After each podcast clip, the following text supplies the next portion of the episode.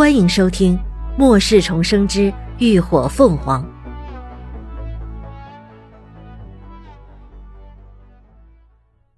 第二十七集。宁为刀俎，不为鱼肉。出了别墅，外头的雨早已停了。林鸾先进了趟空间，简单清洗了下，换了身衣服才出来。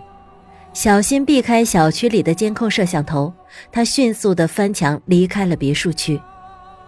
秦志远的车早已经在外面等候。没事吧？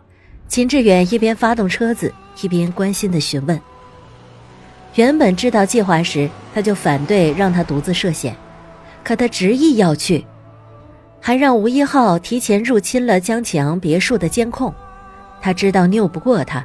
最后只好妥协，选择在暗中保护。没事，都办好了。林鸾用力握了握微微颤抖的双手，声音有些低沉：“炸弹我已经放好了，如果有什么意外，提前引爆就行。”秦志远侧目看了眼他有些苍白的脸：“我问的是你，没事吧？”吴一浩已经将监控终端安装在了平板电脑上，别墅里发生的一切他都看到了。林鸾愣了愣，扭头看向窗外，清凉的夜风透过大开的车窗灌入，吹得他发丝凌乱。片刻后，他问：“秦叔，你有烟吗？”秦志远又看了他一眼，没说什么。直接从兜里掏出了包烟和打火机递给他。林鸾抽出一支烟，叼在嘴里，熟练的点着，深深的吸了一口，感受着烟雾在口腔中旋绕，烟草独特的刺激辛辣充斥着口鼻。他缓缓吐气，缕缕烟圈还未形成，又迅速被风吹散。其实他并不像表现的那般无畏，虽然前世他早已见惯了生死，也亲手杀过不少丧尸，但杀人，却还是第一次，不免让他心里有些沉重。即便先前已经做好了万全的准备，但真正面对时，他还是抑制不住的紧张。但他知道，若要在末世生存下去，这。只不过是个开始罢了。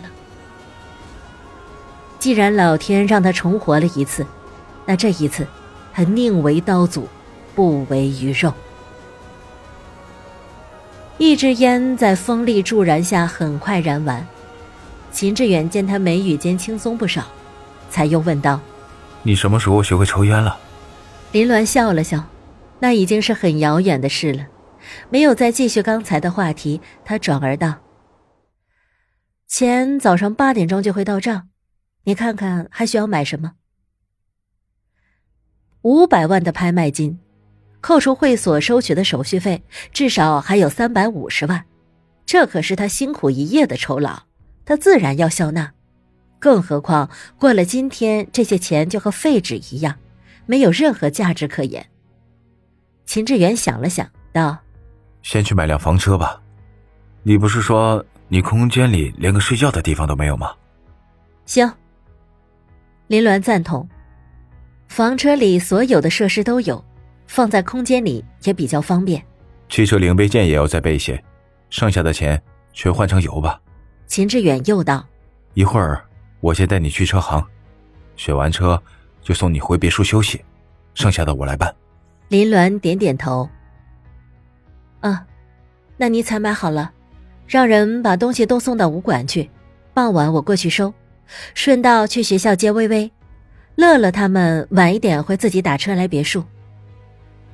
商量妥当，两人一路驾车去往季市最大的一处车行。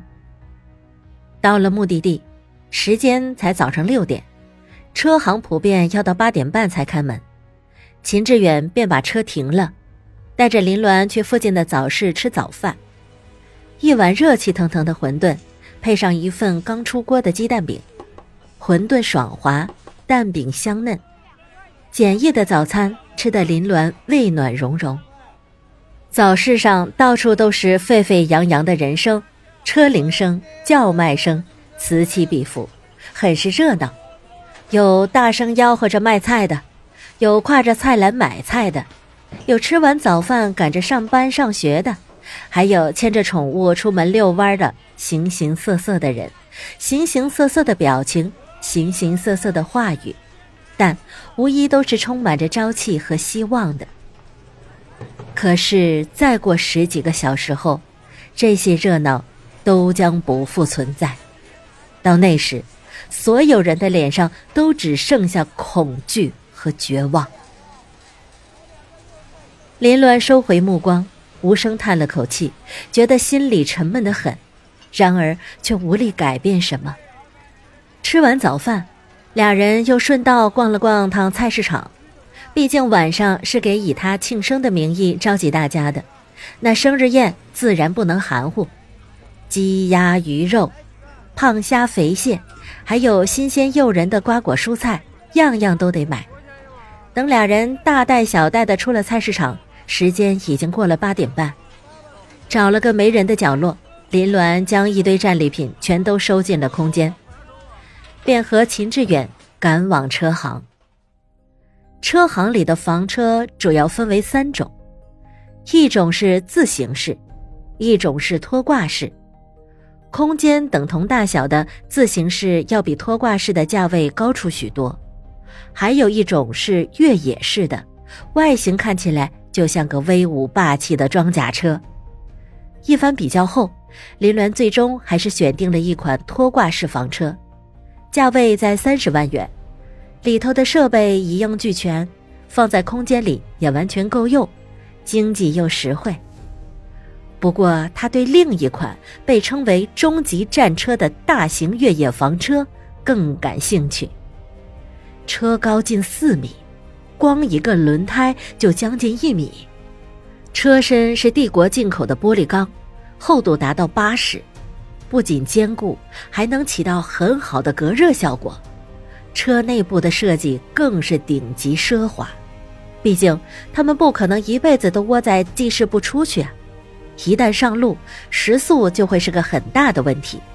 有辆房车总是方便的多啊！只是这辆越野房车的价位实在是太高了，打完折还得八百八十万，以他们那点余款，根本就别消想了。所以，林鸾暗暗打定主意，准备等末世后再过来瞧瞧。要是房车还在，那就再来个顺手牵羊。